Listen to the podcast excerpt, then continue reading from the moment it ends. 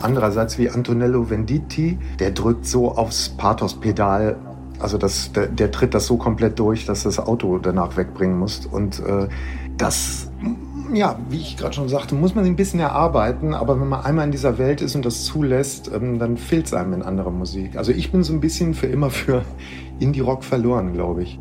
Das sagt Erik Pfeil. Er ist nicht nur Autor, Musiker und Musikjournalist, sondern auch Riesen-Italien-Fan und ein waschechter Experte, wenn es um italienische Musik geht. Um sein Buch Azzurro mit 100 Songs durch Italien geht's hier heute. Schnappt euch also ein Gelato für diese Bonusfolge von Keine Angst vor Hits. Mein Name ist Jesse Hughes. Moin. Erik Pfeil kennen bestimmt schon einige von euch. Lange war er Kopf hinter der kultigen Viva 2 Sendung Fast Forward mit Charlotte Roach. Die gab es so bis 2005, eine Sendung, in der es immer so um Musikthemen abseits des Mainstreams ging. Dem Musikthema ist Pfeil seitdem auch treu geblieben. Er schreibt eine Kolumne, und zwar das Pop-Tagebuch, zunächst für die Frankfurter Allgemeine Zeitung und seit 2012 findet sich diese Kolumne beim Musikmagazin Rolling Stone. Einige seiner Texte, die gibt es auch in Buchform. Komm, wir werfen ein Schlagzeug in den Schnee, so der schöne Titel, erschien 2010 beim Kiwi Verlag. Die letzten Jahre hat Eric Pfeil viel Zeit damit verbracht, eigene Musik zu machen. Drei Soloalben zum Beispiel sind entstanden und 2019 auch die Platte Bubblegum Noir mit seiner Gruppe Die Realität. Wie bei so vielen hat dann die Corona-Pandemie ein bisschen Zeit in den Tour-Terminkalender von Erik Pfeil gespielt. Höchste Zeit also, sich endlich ausführlich seinem absoluten Herzensthema zu widmen, der italienischen Musik.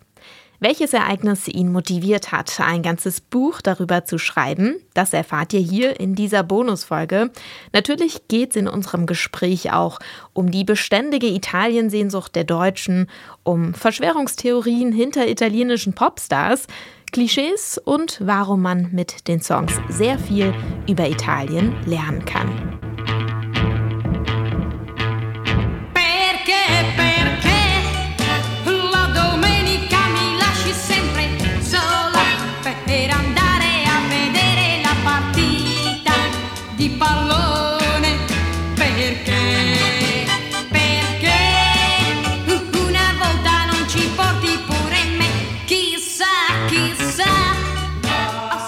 Also ich habe mich ehrlich gesagt wirklich wahnsinnig über dein Buch gefreut und auch total auf dieses Interview, weil ich äh, in den letzten, weiß nicht, zwei, drei Jahren selbst äh, auch angefangen habe, äh, mich an passionierten Italien-Playlists zu probieren. Ah. Es ist irgendwie, wird gerade zu so einer kleinen Tradition, äh, im Sommer nach Italien fahren und dann natürlich äh, erst oben auf dem Pass die Playlist anschmeißen und dann mit der Playlist runterfahren ins Tal. Weißt, was du tust. genau so ja, muss man handeln. Mir war natürlich klar, äh, dass äh, meine Auswahl nicht ganz so versiert ist, beziehungsweise da eher so die bekannteren Künstlerinnen und Künstler drauf sind. Ich habe natürlich total, ich habe natürlich gleich abgeglichen, wo wir irgendwelche Konkurrenzen haben. So ein paar Sachen natürlich, Paolo Conte, Adriano Celentano hatte ich auch in meiner Liste. Zum Glück Gianna Nannini. Aber ich habe mich gefragt, wo ist denn bei dir Rita Pavone?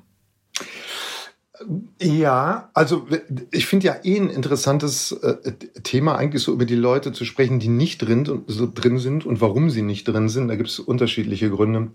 Also das Kriterium war tatsächlich immer, ähm, dass die Lieder auch was über Italien erzählen sollten. Das wurde irgendwann beim Schreiben so zum Kriterium. Und es gibt ganz wichtige, tolle, große, bedeutende italienische Songs, die mir in dem Moment zu wenig zweite Ebene aufgemacht haben. Bei Rita Pavone war das so ein bisschen der Fall, zumal es diesen Typus, sag ich mal, mm, in, in, in der Form anderer Sängerinnen vertreten schon gab. Ne? Also diesen 60er Jahre Typus, wobei Rita Pavone natürlich so ein bisschen spezieller war. Ich habe sie auch ein bisschen rausgelassen, weil die ist ja heute politisch so ein bisschen komisch unterwegs. Ach, sag bloß. Das passiert ja überall, wo du nur hinguckst, da fallen die Leute um und man denkt, ach nee, und hier auch. Aber bei Rita Pavone war es schon länger ein bisschen so. Und ähm, das schmälert, also ich bin ja auch ein großer Freund davon, Kunst und äh, Künstler zu trennen. äh, oder Künstler und Werk zu trennen. Das schmälert, finde ich, nicht ihre, ihre tollen Sachen, gerade die, die frühen Sachen.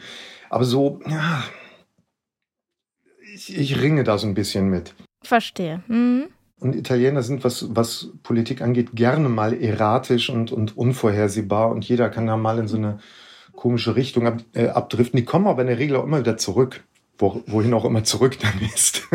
ja, hast du da ein Beispiel? Naja, ich meine, also so jemand wie äh, Celentano, der irrlichtert halt wirklich komplett durch die Welt. Ne? Und der ist nicht festzunageln äh, und thematisiert das auch in seinem Werk, ne? dass das nicht links ist, dass das nicht rechts ist.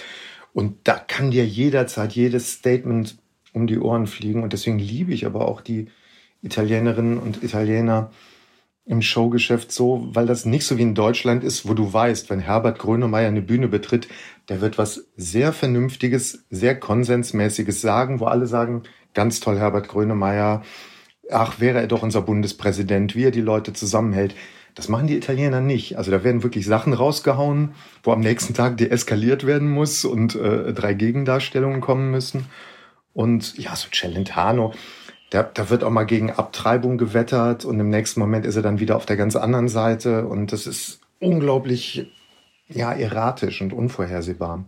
Ja, diese Widersprüchlichkeit oder diese verschiedenen Pole, die sprichst du ja auch gleich irgendwie in deinem Vorwort schon an. Genauso die coole Geschichte, wie du zum ersten Mal nach Italien gekommen bist. Meine, meine Eltern hielten es damals für eine wahnsinnig gute Idee, mal so eine Romreise anzutreten. Ne? Mit Papstaudienz und so weiter. Und dann fand ich mich, ja, ich war so früh pubertierend, fand ich mich in so einem Bus wieder der von Bergisch Gladbach mit meinen Eltern und ähm, Onkel Tante waren auch noch dabei mit den Kindern. Also fanden wir uns in diesem Bus wieder, der nach Rom reiste. Und organisiert wurde diese Reise damals von der Bergisch Gladbacher CDU. Das war insofern interessant, als äh, meine Eltern wirklich immer, immer, immer echt so stramme Sozis waren. Ne? Das, da wurde immer Aha. SPD gewählt. Das war gar nicht hinterfragbar, aber sehr pragmatischerweise hat man da gesagt, naja, aber wenn die CDU so eine Reise anbietet, warum nicht? Und moderiert oder vielmehr geleitet wurde diese Reise damals von Wolfgang Bosbach, der damals, ich versuche mal zurückzurechnen, wie alt er gewesen sein muss, ich würde sagen in seinen 30ern. Und der war so eine aufstrebende Politgröße in Bergisch Gladbach und saß dann vorne beim Busfahrer und moderierte wirklich über so eine klassisch knarzende Busanlage, diese, diese Reise.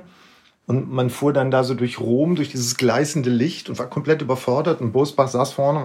Und wenn Sie links aus dem Fenster gucken, meine Damen und Herren, das ist die Via Garibaldi, Garibaldi, der Erfinder des Schnellkochtopfs.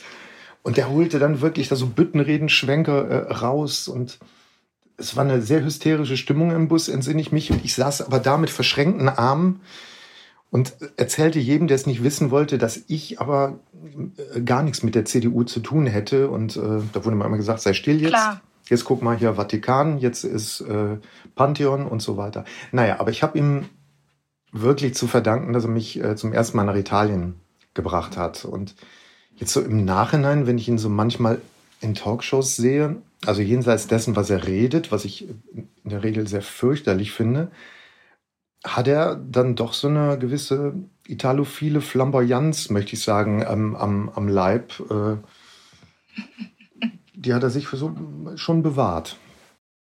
Ja, wahrscheinlich, das Hauptziel war ja wahrscheinlich auch irgendwie ähm, Papst, äh, ja, wahrscheinlich keine Papstaudienz, ne? Das nicht, aber wie heißt denn, wie heißt so, also zum ähm, Vatikan zu laufen, oder? So als CDU-Reisegruppe. Ich glaube, man nennt das sogar Audienz, ne? Dann sitzt du da auf dem, äh, auf dem Petersplatz äh, mit ich weiß, ein paar tausend anderen Leuten und der Papst äh, äh, erzählt und irgendwann wird halt deine Ortsgruppe CDU Bergisch Gladbach genannt und äh, ja, wahrscheinlich bekreuzigt man sich dann und äh, alles ist toll und das, das war dann dieser magische Moment. Hast du das auch mitmachen müssen oder hast, bist du dem entflohen? Ich, ich vermute, dass ich mich dem damals so in meinem pubertären Trotz verweigert habe. Also ich entsinne mich, dass das wirklich so die Zeit war, wo so mein äh, widerständiger Geist äh, erwachte und dass ich da viel rumgemosert habe. Aber immer, wenn sie mir ein Eis in die Hand gedrückt haben, war ich auch wieder still. Wie war denn so dein erster Kontakt dann zu Musik in Italien? Also war das dann direkt schon ein Thema irgendwie, das dir aufgefallen ist? Wahrscheinlich erstmal Überforderung, ne? Ähm, ja, es war so eine allgemeine Überforderung am Werk, weil es natürlich wirklich extrem hochgeschraubte Reize sendet, dieses Land. Ich weiß noch, dass ich mit meinem, was ist denn das Kind meines Onkels und meiner Tante, mein Neffe, mein Cousin, mein Cousin, ne, glaube ich, dass ich mit dem da rumlief und der war ein bisschen kleiner noch als ich und da kamen uns Polizisten entgegen.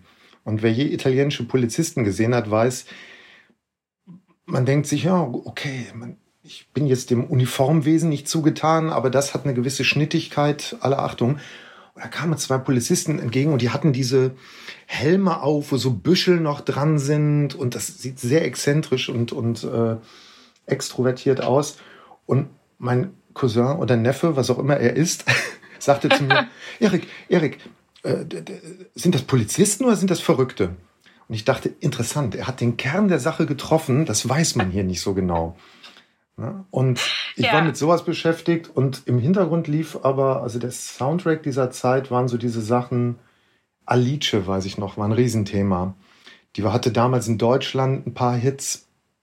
Äh, Perelisa war auch ein San Sanremo-Titel, die ist auch beim Grand Prix dabei gewesen.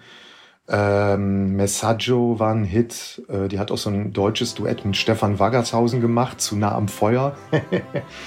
da bekloppter Song. Aber die ist ganz toll als ähm, Sängerin, als Künstlerin. Und in die war man natürlich total verliebt damals. Und die hat großen Eindruck auf mich hinter, hinterlassen. Und die, würde ich sagen, die war so ein bisschen der hinterlegte Soundtrack dieser Romreise damals, weil die zu der Zeit sehr viele Hits hatte.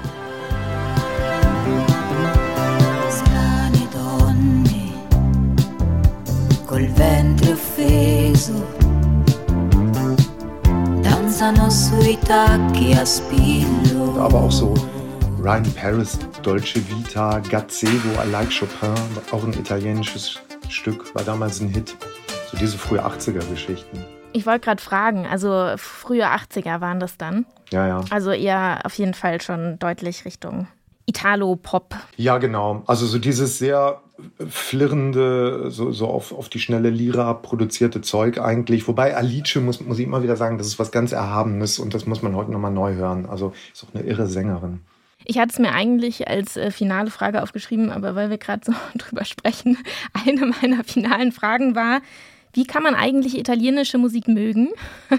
weil eigentlich ist sie ja häufig eher so ein bisschen im Verruf. Also du hast es ja auch gerade schon äh, ein bisschen gerechtfertigt, warum man doch ein zweites Mal reinhören sollte. Und in, in, dem, in deinem Buch erwähnst du das auch an ein paar Stellen.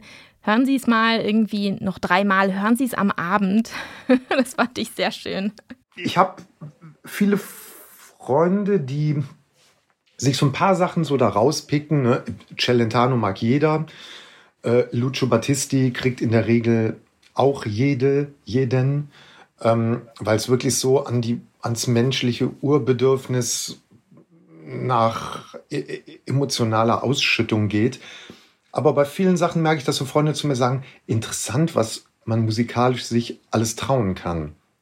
Und äh, das ist so eine Grenze, die muss man bei italienischer Musik, ja, weiß nicht, hinter sich lassen, aber ich glaube, die lässt man automatisch hinter sich, weil ich bei diesen italienischen Sachen auch immer denke, das rührt so an was sehr verschütt gegangenes.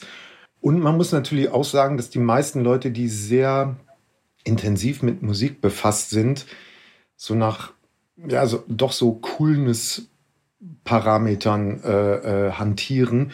Und da ist Italien natürlich erstmal was, was entweder wahnsinnig cool ist oder wahnsinnig uncool ist. In der Regel beides gleichzeitig. Das ist eh was Tolles bei Italien. Es ist alles immer gleichzeitig. Es ist erhaben und vulgär es ist sau cool und total uncool gleichzeitig. Und das finde ich halt auch so faszinierend. Und das, ich würde sagen, was es halt so auszeichnet und was die Leute irgendwann kriegt oder was ihnen zu viel ist, ist dieser melodiöse Überschwang, ne, der einfach extrem ist. Also ich sag mal, das, was Paul McCartney macht, ne, und wofür man den so liebt und schätzt, das machen die Italienerinnen, Italiener seriell. Ne? Also dieses, und noch einen barocken Balkon dran und hier noch einen kleinen Schlenker und hier noch eine tolle harmonische Wendung. Das ist da halt der Standard. Ne? Und da muss man sich schon dran gewöhnen. So, so ein bisschen äh, pathetischer vielleicht? Auf jeden Fall. Also es gibt ein spezifisches italienisches Pathos, äh, das mit dem hiesigen nichts zu tun hat und das eben genau deswegen an so Sachen rühren kann, das kannst du im Deutschen nicht bringen. Das liegt auch in der Sprache, das liegt auch damit, wie die dieses Pathos brechen in den Texten. Also so jemand wie Paolo Conte, wie der das zum Beispiel gar nicht erst aufkommen lässt. Ne, weil der das, weil er die Sachen halt nur so anstupst und wie jemand andererseits wie Antonello Venditti vom anderen Ende, der drückt so aufs Pathos-Pedal, also das, der, der, tritt das so komplett durch, dass das Auto danach wegbringen muss. Und äh, das, ja, wie ich gerade schon sagte, muss man ein bisschen erarbeiten, aber wenn man einmal in dieser Welt ist und das zulässt, ähm, dann fehlt es einem in anderer Musik. Also ich bin so ein bisschen für immer für Indie-Rock verloren, glaube ich. Partirono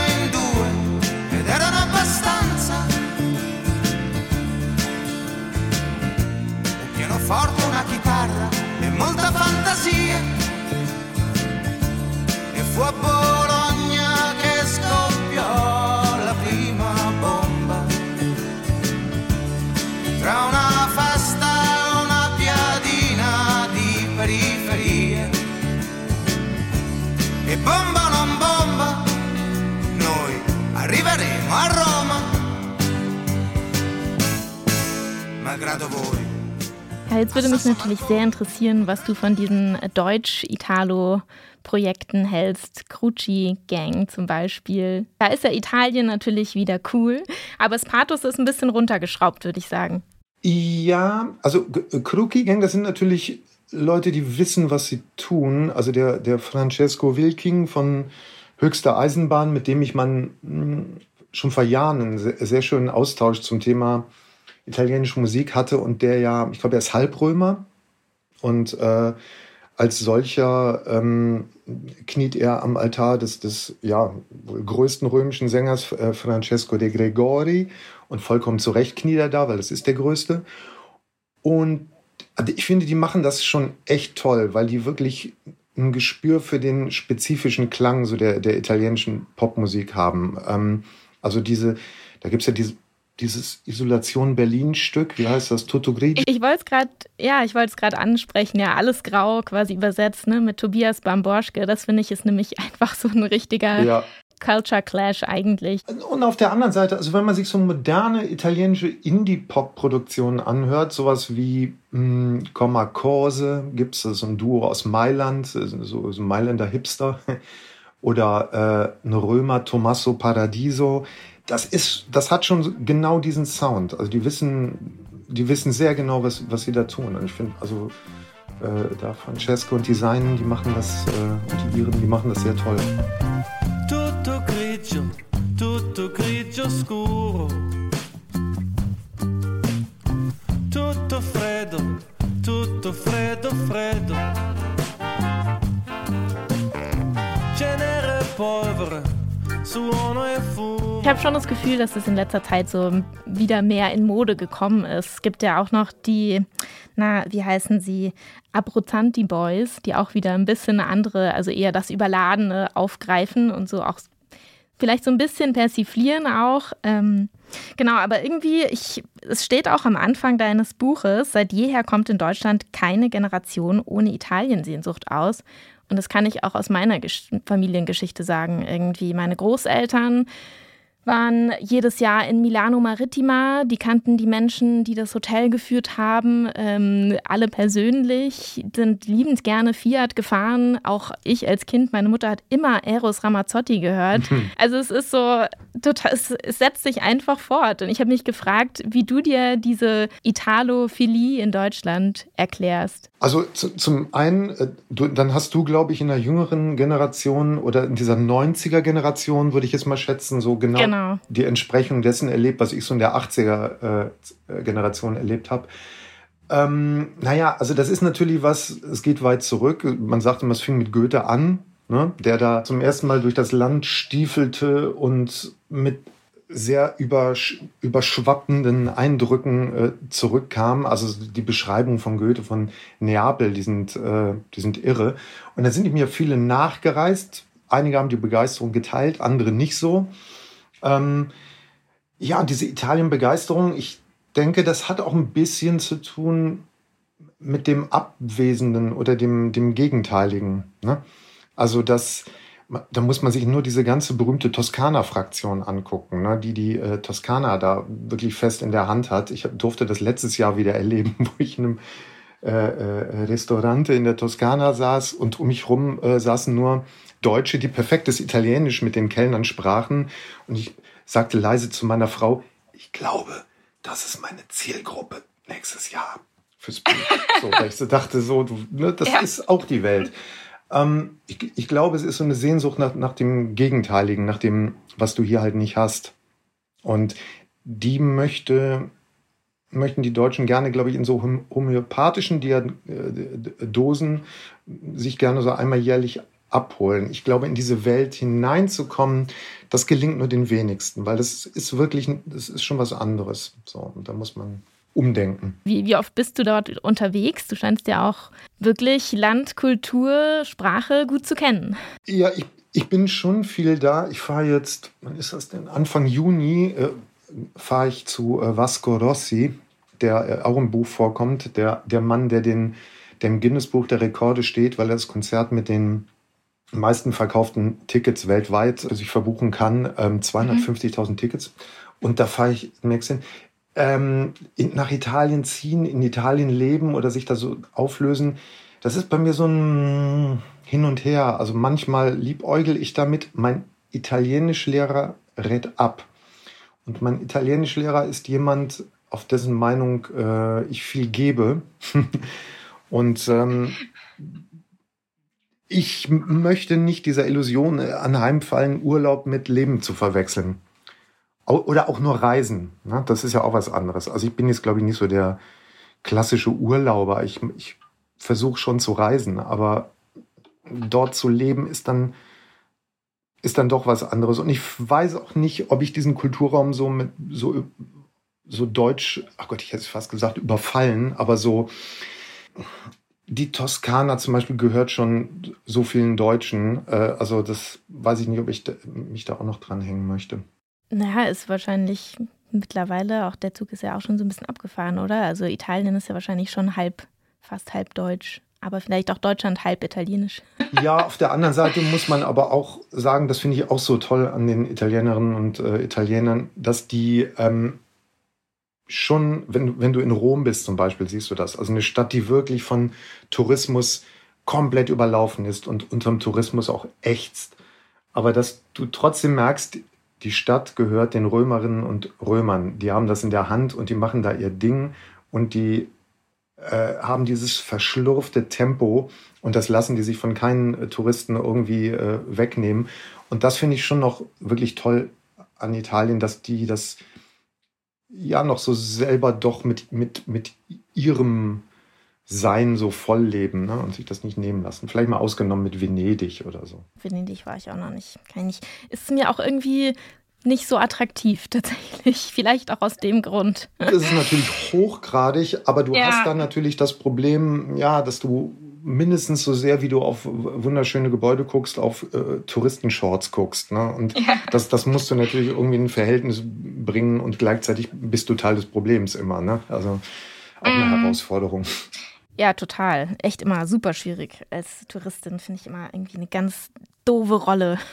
Total. Aber da kommt man ja nicht raus. Und es ist auch schlimm, wenn man sie ignoriert und irgendwie denkt, man wäre da was Besseres. Finde ich auch immer ganz schlimm. Nein, und man merkt ja auch nicht in, in Italien das eigene Deutschsein so schön. Ne? Das kriegst du ja dann auch so vorgeführt. Dass auf einmal bist du total deutsch, weil du merkst, Moment, äh, wir versuchen ja gerade in der Schlange anzustehen.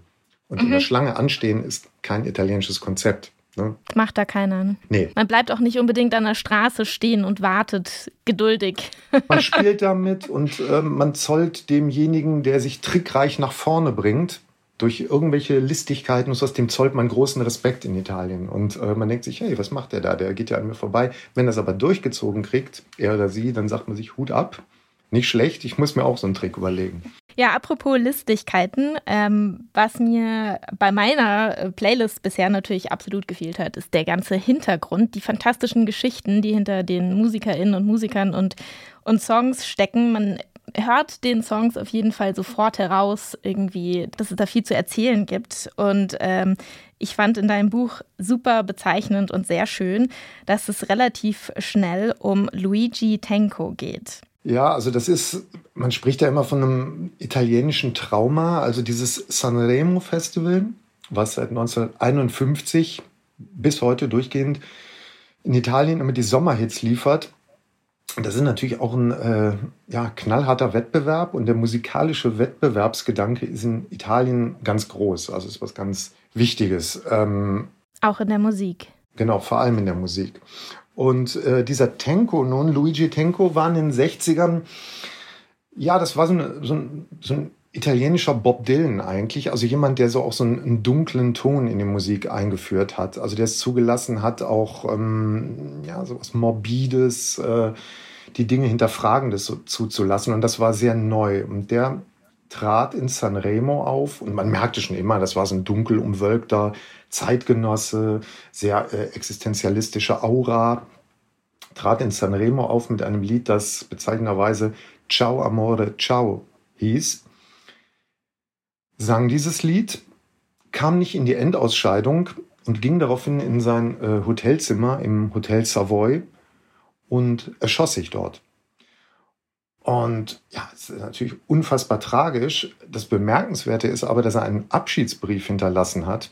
Und dieser Abschiedsbrief, ich habe den am Freitag noch bei einer Lesung äh, aus dem Kopf zitiert. Also das ist schon wirklich komplett irre, weil er schreibt, also es sei nun keineswegs so, dass er irgendwie des Lebens überdrüssig äh, sei oder keine Lust mehr hätte. Nein, nein, ganz und gar nicht. Aber dass sein Stück nicht ins Finale käme, wohingegen Folgendes und Folgendes und Folgendes. Also das könne nun wirklich überhaupt nicht sein. Und jetzt müsste er mal ein Zeichen setzen. Und er hoffe, dass das äh, die Italienerinnen und Italiener zum Nachdenken bringen würde. Ciao, Luigi.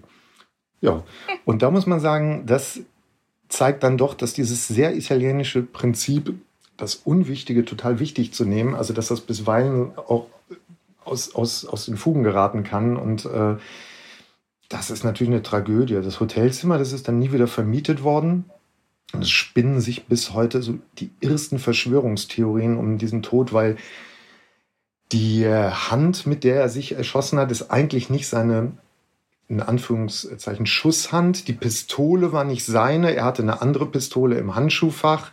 Der Kommissario, der das ermittelt hat, sprach dann von kollektivem Selbstmord und der, der Körper wurde, ich glaube 2016 oder so, wurden die sterblichen Überreste nochmal exhumiert um das nochmal zu untersuchen, weil da immer wieder behauptet wurde, da steckt die Mafia dahinter oder der, der Ex-Geliebte äh, von, von Dalida, mit der er damals auftrat. Also es ist alles verrückt und das ist nur so eine exemplarische Geschichte, wenn auch eine sehr grelle so für diesen irren Betrieb da.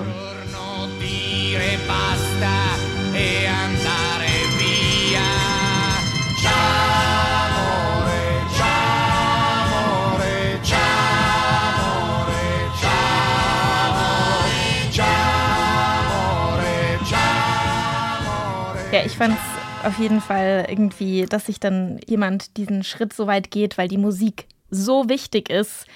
Es ist natürlich ähm, ein ja, toller Auftakt für dieses Buch, um zu versinnbildlichen, was die Musik da in Italien bedeutet und eben dieses Festival. Vielleicht kannst du das nochmal kurz erklären. Das Sanremo Festival kennen hier wahrscheinlich noch nicht so viele Leute. Also seit den 50er Jahren findet es statt, richtig? In den 50ern ist, genau, ist das äh, aufgekommen, geht zurück auf einen ligurischen Blumenhändler.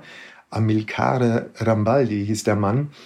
Und der hat damals das, der, ähm, so einer Kommission in Sanremo äh, 1951 vorgeschlagen, dass man doch äh, das kulturelle Leben der Stadt mal wieder ein bisschen aufpolieren sollte und so ein Jazzfestival, das wäre doch toll. Und die sagten, ja, Jazz, nee, aber so ein Liederwettbewerb, das wäre doch was. Und äh, gesagt, getan und den gibt's dann seit 1951 und man kann sich dieses Ausmaß bis heute wirklich nicht vorstellen. Das findet an fünf aufeinanderfolgenden Abenden, immer im Februar, Stadt in Sanremo, dann der Blumenriviera. Mhm. Fünf Abende, Einschaltquoten, als, äh, weiß nicht, würden Thomas Gottschalk und Günter Jauch heiraten. Ne? Also wirklich vollkommener Irrsinn. Und ein sehr junges Publikum, das mag man sich in Zeiten des Internets äh, auch nicht vorstellen. Sehr junges Publikum, einfach weil die diese Sommerhits brauchen, ne? weil die, die, die ihre Stars sehen wollen, weil die sehen wollen, was haben die für bekloppte Klamotten an. Und ich kann nur sagen, die haben Klamotten an. Da käme hier niemand eine Treppe mit runter. So, und äh, das ist äh, sehr, sehr bemerkenswert. Und das ist einfach ein, Sie nennen es auch selber den, den, die Kirmes. Also das ist eine zirkusartige Veranstaltung, wo die ganze Zeit auf einem sehr leichten, zwischen niveauvoll und schrill tänzelnden Plapperniveau moderiert wird und Showacts reinkommen, aber auch ernste Themen angesprochen werden. MeToo und äh, Mafia und so weiter. Also das ist ein Zirkus, den kann man sich wirklich aus deutscher Perspektive nicht vorstellen. Und dort werden wirklich bis heute die Hits gemacht und äh, ja, das hört man dann immer im Sommer, wenn man in den Strandbars sitzt, äh, was in San, Sanremo gewonnen hat oder auch nicht gewonnen hat. Es kann auch gerne mal der Letztplatzierte den größten Sommerhit machen. Ne? Das ist, folgt sehr eigenen Regeln.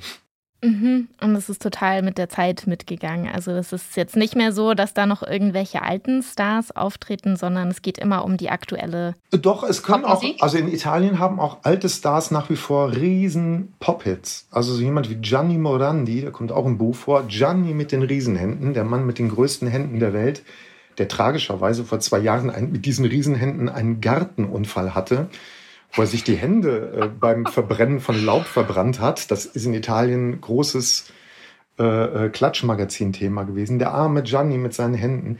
Und der ist mit diesen äh, bandagierten Händen dieses Jahr in Sanremo aufgetreten. Der ist jetzt, geht auf die 80 zu, hat den Körper eines 15-Jährigen und tritt da auf und singt eine Tür, apri tutte le porte, äh, mach alle, reiß alle Fenster auf, so ein positive, positives, gipfelstürmendes Lied und ist Dritter geworden und ist ein Riesenhit geworden. Und äh, mhm. die Italiener trennen auch nicht so zwischen alt und jung. Also da sind ganz junge, gesichtstätowierte äh, äh, Trap-Typen, ne, die da mhm. ihren Kram machen. Unternehmen ist Gianni Morandi und äh, die die sind jederzeit gefährdet, morgen gemeinsam ein Duett miteinander zu veröffentlichen, ne? weil sich das sehr verschränkt in Italien. Das liegt aber auch daran, dass da dieser Familiengeist ein ganz anderer ist und die Alten nicht so äh, aufs, aufs Altenteil geschoben werden, sondern so gut wie es geht Teil der Familie sind und bleiben und besucht werden. Und solange du, das sagte mir meine römische Freundin, solange du in Italien die große Welle machen kannst, sagt keiner, du bist alt. Und Gianni Morandi kann das. oder oder äh, Massimo Ranieri, der ist auch da aufgetreten, der ist auch jetzt 70, ne, der kommt auch im Buch vor. Und der schmettert da eine neapolitanische Hymne und alle weinen und alle stehen auf Gianni. Äh, Massimo mhm. und ähm, ja, also alt und jung, alle dabei.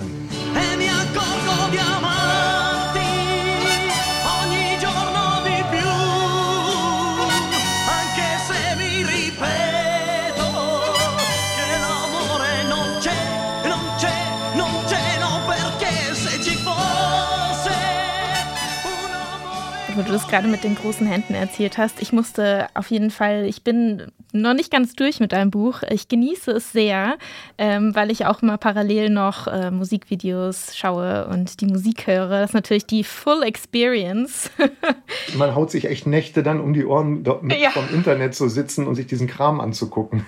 ja, du hast ja auch immer ganz gute Hinweise gegeben, was man sich dann passend dazu angucken kann. Das ist auch echt cool. Aber genau, ich habe sehr oft laut gelacht. Ach schön, das freut mich sehr. Ich habe sehr oft laut gelacht, weil einfach so viele äh, großartige Anekdoten ähm, erzählt werden. Allein schon, wenn man sich äh, Lyrics teilweise übersetzt. Ne? Das finde ich auch mal ganz toll, wie du das machst. Ich habe mir auch noch mal eine Stelle rausgesucht. Da schreibst du über, das war glaube ich auch über Celentano. Das Titelstück deines Buches Azzurro das Lied erzählt von einem, der in der Gluthitze einer sommerlichen Großstadt an die Geliebte denkt, die irgendwo am Strand liegt. Ein italienisches Trauma. Die Situation ist trist, der Erzähler findet nicht einmal einen Priester für ein Schwätzchen. Das natürlich auf jeden Fall äh, etwas sehr, ein, ein sehr vielsagender Inhalt für einen Song und erzählt ziemlich viel. Ähm, ich habe mich gefragt, wie bist du denn eigentlich vorgegangen? Also du hast so viele schöne Anekdoten und so drin, das Buch ist aber nicht chronologisch. Du hast das vorhin schon mal angedeutet, dass du äh, darauf geachtet hast, dass die Songs alle irgendwie was erzählen? Also ich habe erst mal drauf losgeschrieben. So. Und irgendwann fragst du dich natürlich, was ist denn jetzt wirklich die Klammer? Geht es hier um deine Lieblingsstücke? Geht es um die größten Hits? Geht es um einen Kanon? Geht es um einen historischen Ablauf? Und ich habe mich dann irgendwann zu, zu zwei grundsätzlichen Dingen entschieden, nämlich A, es geht um das Lied, das ist die italienische Kernkompetenz. Natürlich gibt es da auch Hip-Hop und italienischen Shoegaze oder was auch immer. Das hat aber nicht so eine, ja, den, den, Kult, den italienischen Kulturraum prägende Durchschlagskraft. Also das Lied ist da das Thema. Also das war die eine Klammer. Und das war ein Kriterium dafür, dass manche Sachen nicht drin sind. Und das andere ist, dass ich gesagt habe, ich schreibe nur über Sachen, die ich entweder so sehr liebe, dass man das merkt, äh, oder dass sie mir was über Italien erzählen, was ich vorher nicht wusste, was ich aber gerne mit den Leuten teilen möchte, weil der Anspruch des Buchs ist ja schon, dass die Sachen alle was, also dass die Musik erklärt das Land und auch Leute, die sich jetzt nicht so für Musik interessieren und wer hat das Stück produziert und wer hat das geschrieben, dass die so ein bisschen merken, wie die da ticken, so was der Vibe ist, was die Widersprüche sind oder die, die Nöte, mit denen da gerungen wird.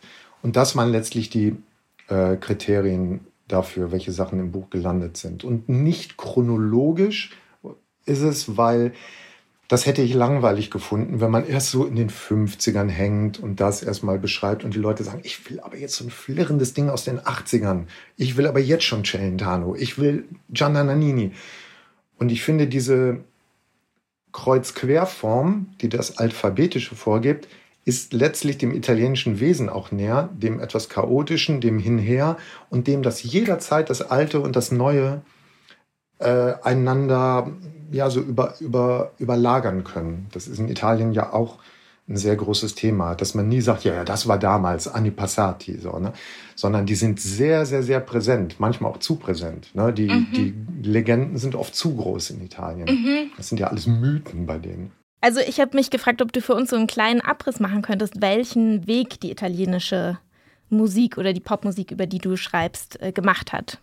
Also jetzt doch eine kleine Chronologie von, äh, wie ich das sehe, Belcanto zu Musica Leggera. Musica Leggera, genau. Also was man grundsätzlich halt immer sagen muss, ist, dass sich die italienische Musik halt speist, zum einen aus der Oper natürlich und aus der Canzone Napolitana, also so dem Straßenlied Neapels, so was so wo es eigentlich immer um Liebesglück oder Liebesleid und äh, ging oder darum, dass morgen äh, der, der Vesuv ausbricht und äh, alle tot sind oder das Leben sowieso elend ist. So, das ist die Wurzel. Dann die 50er mit der Gründung von Sanremo, das war so geprägt von diesem Bel Canto Gesang, die Hand auf der Brust, der schwarze Anzug, man sang über die Mutter.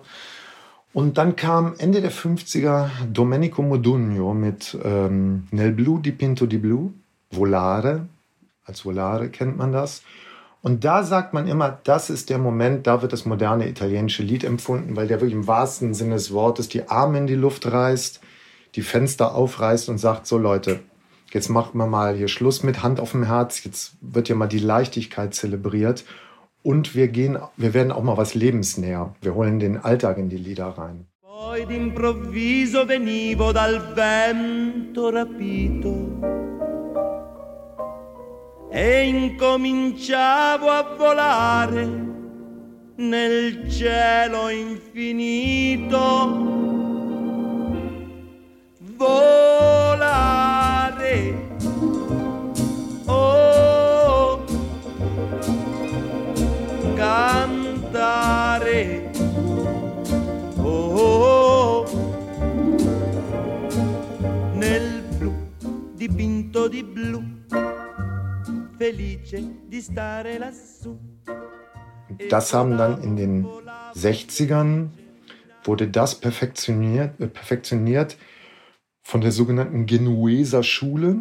Das waren so Leute wie der eben thematisierte Luigi Tenco, der Unglückliche, äh, aber auch so jemand wie Gino Paoli, der ähm, ein ganz wichtiger Typ ist, weil der so Lieder schrieb, die so auch für das sehr katholische Italien schwierige Themen wie Sexualität und sowas in die Musik holte und sehr kodiert äh, beschrieben hat und diese, diese Stücke in der Regel für Frauen schrieb. Was natürlich total revolutionär war so und was auch für ja, italienische Frauen einfach total wichtig war. So eine Person wie Mina, die, die in den 60ern groß wurde, ist, ist da ganz wichtig und zu nennen. Celentano kam auch in den 60ern auf. Und in den 70ern wurden dann die sogenannten Cantautori groß. Das sind die, ja, die Bob Dylans eigentlich, ne? die Songwriter, hier würde man sagen Liedermacher, also die Leute, die ihre eigenen Texte schreiben und den Finger in die Wunde legen und immer sagen, was ist, mit dem Land abrechnen und in der Regel sehr links stehen. Und das hat sehr bizarre Formen, man ahnt es äh, in Italien natürlich angenommen, weil so die italienische Linke das überhaupt nicht verstanden hat, dass die jetzt Eintrittsgeld haben wollten für ihre Konzerte. Wieso? Das sind doch die Sänger der, der Leute auf der Straße, die Sänger der Bewegung. Und die kamen dann wirklich in die Konzerte von, von so Leuten wie Francesco de Gregori und haben dann mit Waffengewalt die, die Bühne gestürmt und ihn zum Aufhören gezwungen. Und der hat dann für eine Zeit lang hingeschmissen, haben gesagt, du musst dich umbringen, du hast die Bewegung verraten. Also vollkommener Irrsinn, kennt man ja auch nicht.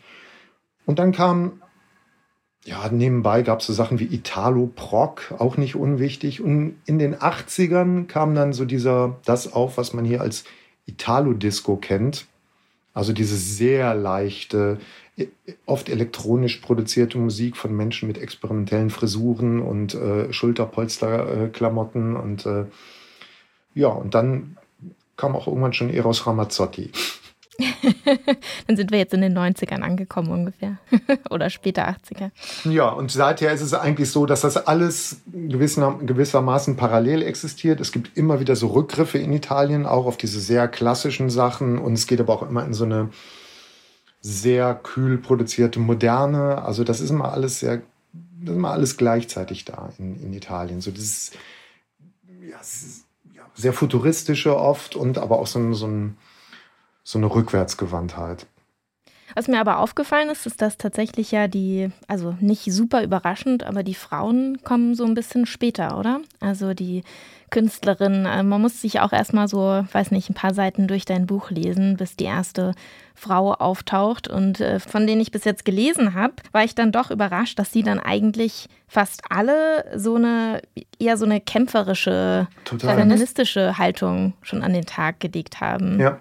Also das finde ich selber erstaunlich, ne? weil das natürlich eine der Sachen ist, die mich interessiert haben, weil das Thema die Frau die, und die Frauenrolle in Italien ist ja was, was einen, wenn man sich nur ein bisschen mit dem Land beschäftigt, ähm, irgendwann umtreiben muss, weil die natürlich als diese Mutterfiguren äh, unglaublich präsent sind und definitiv das Sagen haben, den äh, Frauen aber gleichzeitig man kennt das aus dem italienischen Fernsehen, so, so eine dekorative Rolle zugeschoben wird, die einen ja wirklich auch komplett verstören kann, wenn man das sieht. Und ähm, ja, die, die, diese, da war auch die Musik halt enorm wichtig für. Also dieses Beispiel von Mina ist da einfach sehr interessant, die Anfang der 60er, dieses Stück da von Gino Paoli sang Il Cielo in una Stanza, wo es einfach um, ja, wir hatten gerade Sex und ich singe jetzt mal davon.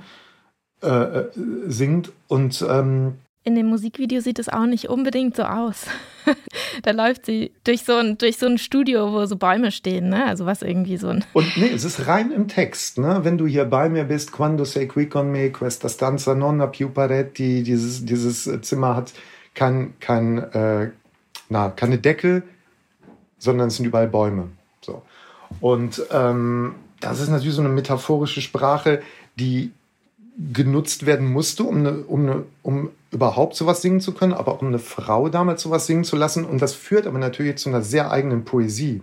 Und die ist natürlich bis heute in Italien so geblieben. Also, dass die so über, mit dem Andeuten sehr viel arbeiten. Mhm. Quando sei qui con me,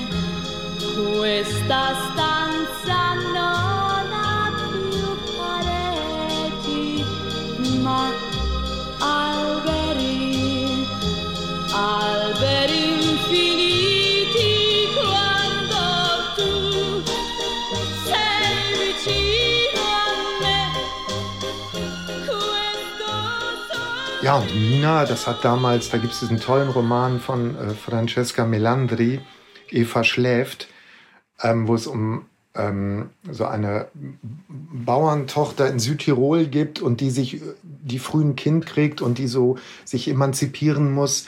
Und da wird im Buch ganz toll beschrieben, wie sie Mina im Fernsehen sieht und wirklich merkt, die schämt sich nicht dafür, dass sie ein uneheliches Kind hatte. Die steht da und singt total selbstbewusst. Und ähm, das war für, für die Frauen in Italien enorm wichtig. Und die ganzen Frauen, Fiorella Manoia heute, äh, Loredana Berté, also die sind alle sehr aktivistisch unterwegs. Und ähm, ja, das ist dann irritiert einen manchmal, weil man ja immer noch so dieses Bild mit sich rumschleppt. Das sind so, ja, das, da gibt so es so ein total anachronistisches Frauenbild. Und das gibt es im, im tiefsten Süden teilweise auch noch, natürlich. Und ähm, da, die, Berlusconi, die, diesen Bunga-Bunga-Käse, äh, das gab es ja auch nicht umsonst und das ist auch nicht lange her. Also es gibt mhm. nach wie mhm. vor einen Typ des italienischen Mannes, der das ganz toll findet. Ne? Mhm. Darf man sich auch nicht drüber hinwegtäuschen. Also das, da ist das Land auch sehr gespalten drin. Ja, wobei ich ehrlich gesagt, wenn ich an italienische Frauen denke, wirklich auch wieder beides im Kopf habe. Ja. Also irgendwie sowohl klassische Rollenaufteilung als auch vielleicht fast schon Matriarchat zum Teil was ja auch sehr schön ist. Auf jeden Fall. Also ja, auch, ich meine, so eine Person wie, oder so eine Figur wie Claudia Mori, die ist die Frau von, von Adriano Celentano, wie er, Katholikin, auch wie er jetzt nicht jemand, wo man sagen kann, ja, die ist links oder progressiv oder sonst was. Manchmal ist sie das, manchmal aber auch nicht. Aber dadurch, dass die ähm, den Clan Celentano managt und äh, das schon sehr, sehr lang, äh, ist das halt auch eine total wichtige Person. Und die hat die, wenn die Nein zu was sagt, äh, was, was, was jemand gerne mit, mit Adriano veranstalten möchte, dann heißt das Nein. Und dann kommt er nicht und tanzt. Ne? Und also, ja, ist eine sehr interessante Figur da für den, für den Betrieb. Oder Caterina Casselli, die so eine Beatsängerin war, die später eine der wichtigsten italienischen äh, ja, Künstlerentdeckerinnen und Plattenfirmen-Chefinnen wurde. Also da gibt es einige Frauen, die da die Strippen ziehen. Eine Sache, ähm, die mir auch ehrlich gesagt sofort in den Sinn gekommen ist, als ich von deinem Buch gehört habe, war erstmal, aha, warum will mir denn ein deutscher Mann jetzt Italien erklären. Sicher auch eine große Frage, mit der du dich im Vorfeld beschäftigt hast, wie du damit umgehst, oder? Und wenn wir jetzt gerade über Rollenverteilung und sonst was sprechen, äh, so Klischees liegen in Italien, finde ich ja auch immer sehr nah. Wie bist du denn daran gegangen, dass du da nicht reintappst und äh, wie bist du mit deiner Rolle umgegangen? Also was die Rolle angeht, ich schreibe das ja im Vorwort, also ich kann mir nicht anmaßen, den Leuten Italien zu erklären, aber für mich ist das Buch ja der Anlass, mir selber Italien zu erklären und dabei kann man zugucken. Ich sage auch immer, ich habe keine Ahnung von italienischer Musik, aber ich habe vermutlich mehr Ahnung als jeder andere Deutsche von italienischer Musik. So, und trotzdem habe ich keine Ahnung. Also mir ist ja auch wichtig, dass das Buch so eine das, das ist eine Schwärmerei. Ne? Und das ist auch eine Beschwörung von einem Kulturraum oder einem Zustand. Und aber ich habe mir auf der anderen Seite natürlich freut es mich dann auch, wenn ich dann so einen Segen kriege wie von meinem Italienischlehrer, der mich mit weihevollem Blick anguckt und sagt, Erik, gut, dass das den Deutschen mal einer erzählt. So. Dann denke ich so, ah, okay, ganz so falsch kann es doch nicht sein. Aber diese Anmaßung, ich habe schon immer versucht mitschwingen zu lassen, passt mal auf, ich erkläre das mir hier und ich erkläre mir auch, ich versuche mir auch das, was ich nach wie vor nicht ganz verstehe, zu erklären. Und ich versuche zu deuten und, und versuche rauszuhören. Aber auch weiterhin will ich mir das Schwärmen nicht nehmen lassen. Aber so ein Hinterfragen, hinterfragendes Schwärmen eigentlich. Und was die Klischees angeht, der andere Teil deiner Frage, ähm, das Schöne in Italien ist, das merke ich auch immer wieder bei meinem Italienischlehrer, oder generell, wenn man mit Italienerinnen und Italienern spricht, sagen mal, sie versuchen immer sofort das Klischee zu widerlegen und nach zwei Minuten bedienen sie fünf weitere andere und sind die ersten, die sofort sagen würden, ja, es ist aber halt auch so bei uns nun mal. Und ähm, man muss dann nur in die große Kunst, in die italienische Literatur oder in den Film reingehen, die erzählen von sich auf eine sehr erhabene Weise, auch vom eigenen Klischee, was einfach auch eine sehr tiefe Ver Verankerung im italienischen Alltag hat. also dieser Hang zum hm, Schönen, zum ach, da hinten ist ein Problem, das wir lösen müssten. Wir könnten uns aber auch jetzt erstmal was äh, Schönes anziehen, was Leckeres essen. Ja, lass das machen. Und nachher machen wir es mit dem Problem. Das ist tendenziell schon so. Ausnahmen bestätigen überall und immer die Regel. Ne? Ja, ja, du sprichst ja auf jeden Fall auch die, die Schattenseiten an, äh, auch des, auch des Fanseins. Äh, natürlich eben, keine Ahnung, die Mafia, den Chauvinismus, äh, den Katholizismus, all diese Dinge, die einfach trotzdem irgendwie koexistieren. Ich habe tatsächlich auch schon ein bisschen was gelernt über die Geschichte. Also ich habe auch, äh, muss ich ähm, zugeben, zum Beispiel nicht so viel gewusst über die Phase der Terroranschläge in Italien. Und da war ich, äh, ja, da bin ich vielleicht, also ich äh, gibt jetzt eigentlich keine Entschuldigung dafür. Ich würde jetzt die nennen, dass ich vielleicht zu jung bin und das einfach irgendwie an mir vorbeigegangen ist. In den 70ern, 80ern, ne? Ja, vor, die 70er waren es vor allem die, die Anni di Piombo, genau. Und das ebbte so in den 80ern eigentlich ab. Ne? Also das war parallel hier zu dieser RAF-Zeit. Nur, dass das in Italien auch wieder dem Klischee folgen, wenn man so will, ein Ausmaß des Irrsinns hatte, also der wirklich schrecklich war, ähm, den man sich nicht vorstellen kann. Das waren wirklich ja, Straßenkampfartige Szenen so teilweise in, in den Städten da. Also man muss sich wirklich vorstellen, Bologna, der, damals das Attentat auf den Bahnhof, das war 1980, glaube ich, 95 Tote. Ähm, die Aldo Moro-Entführung, in die ein ja, also auch das ist wieder eine verschwörungstheoretische, äh, verquaste Erzählung, wer da alles drin verstrickt war in die Entführung von Aldo Moro, also dieses christdemokratischen Politikers, der die Kommunisten an der Macht beteiligen wollte und der dann an dem Tag, wo er ins Parlament fuhr, um, um eben dieses einzuleiten, von den äh, Brigate Rosse entführt wurde. Und diese, diese Anni di Piombo, die, die Jahre des Bleis, die blutigen Jahre in Italien, das hat einen Niederschlag in der Kultur, im Film, in der Musik. Das ist ähm, immens. Da gibt es unglaublich viele Stücke drüber und das ja, macht man nicht so ganz klar, dass dieses für uns mit so Leichtigkeit und Sonne verbundene Land, dass das wirklich, ja, durch, um es pathetisch jetzt mal zu sagen, so wirklich durch Blutpfützen gewartet ist damals. Ne? Das war wirklich schon heftig. Und das ging von, von, von rechtem Terrorismus aus, auf den dann aber linker Terrorismus auch sehr heftig, zunehmend heftig reagiert hat. Ja, es kam mir beim Lesen immer so vor, als wäre es mal rechts, mal links, mal äh, Atheist, mal mhm. erzkatholisch, also wirklich irgendwie auch in diese Extreme gehend. Aber genau, ich hatte mir noch notiert diesen einen Song, äh, in dem der Terrorismus angesprochen wird. Ich habe es jetzt aber wieder vergessen, glaube ich. Ach nee, Fabrizio De André. Ja, genau, der hat das auch thematisiert. Äh, also da gibt es unglaublich viele von Francesco De Gregori, gibt es ähm, äh, La Storia Siamo Noi, da geht es auch um sowas. Das, äh, bei, bei, Antonello Venditti ist das da, also wirklich bei, bei äh, ganz, ganz vielen taucht das auf. Ähm, vielleicht, wir haben es natürlich jetzt hier und da schon mal thematisiert, aber vielleicht kannst du noch mal ein bisschen zusammenfassen, warum erklärt italienische Popmusik das Land so gut? Warum eignet sich die Musik da so gut zu? Naja, weil man kann es an diesem Beispiel von äh, Volare sehr gut festmachen, ne? weil wirklich mit diesem Lied so die italienische Leichtigkeit äh, eigentlich zur ja, kulturellen Marke so geworden ist. Ne? Also die Musik ist bei den Italienern immer so der, das, das Grundrauschen im Hintergrund, was so alles begleitet und alles antritt und alles anschiebt. Also als der damals vom Fliegen sang, hat sich Italien wirklich gesagt, genau, lass abheben, lass diesen Postfaschismus, äh, den Faschismus sowieso, mal jetzt hinter uns lassen und diese, diese harten Jahre und ähm, lass mal was trauen und äh, lass mal fliegen. Und das haben die gemacht. Und die Musik ist in Italien einfach, ja, ich würde sagen, so die erhabenste und, und tollste Handwerkskunst, ähm, weil sie, man muss eben immer die italienische Oper und diese Canzone Napolitana mitdenken. Ne? Die Italiener singen und Italienerinnen singen, wie Lucio Dalla sagt, von Haus aus. Ne? Also das ist die Sprache, das ist die, die Melodiosität der Sprache.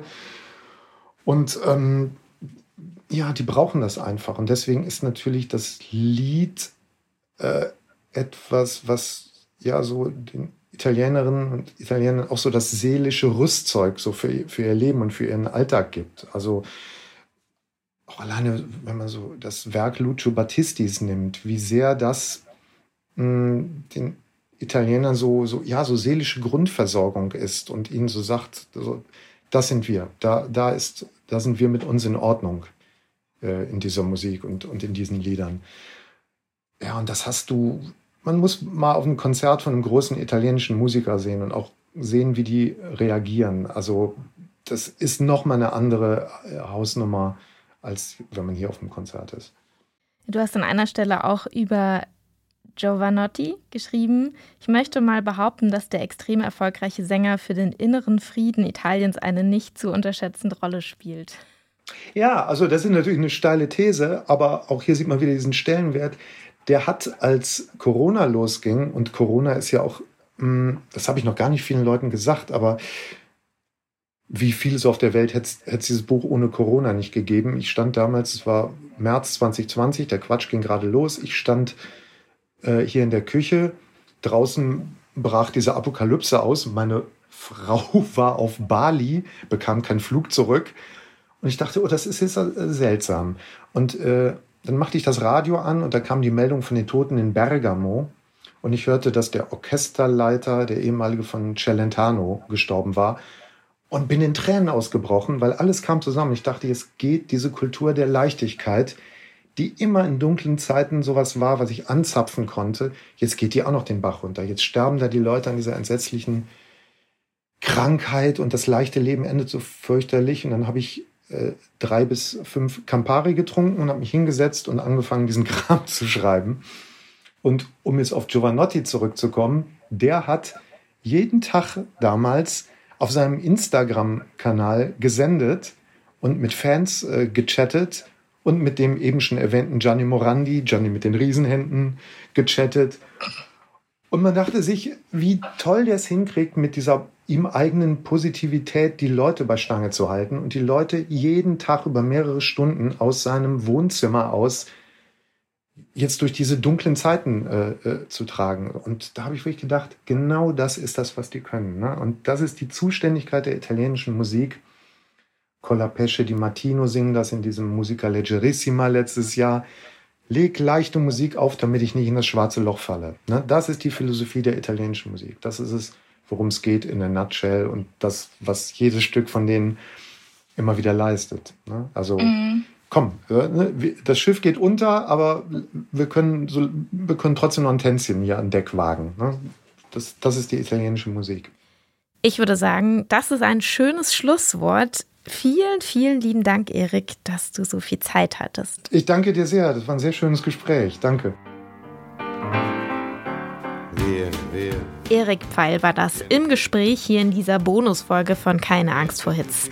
Sein Buch Azzurro mit 100 Songs durch Italien, das kann ich euch wirklich nur ans Herz legen, erschienen beim Kiwi Verlag und passend zum Buch gibt es auch eine Playlist auf Spotify, die heißt genau wie der Buchtitel und es macht wirklich extrem viel Spaß, die Songs während dem Lesen auch noch zu hören.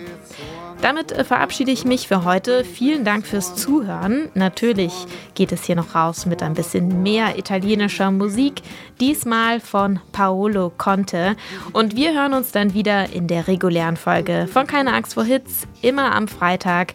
Abonniert uns also, dann bekommt ihr jedes Mal alle Bonusfolgen mit und auch die normalen Episoden direkt in den Feed eurer liebsten Podcast-App. Perderti per niente al mondo. Via via, non perderti per niente al mondo. Lo spettacolo d'arte varia di uno innamorato di te. It's wonderful, it's wonderful, it's wonderful. Good luck, my baby, it's wonderful, it's wonderful, it's wonderful. I dream of you. Chips, chips. Do, do, do, do do do do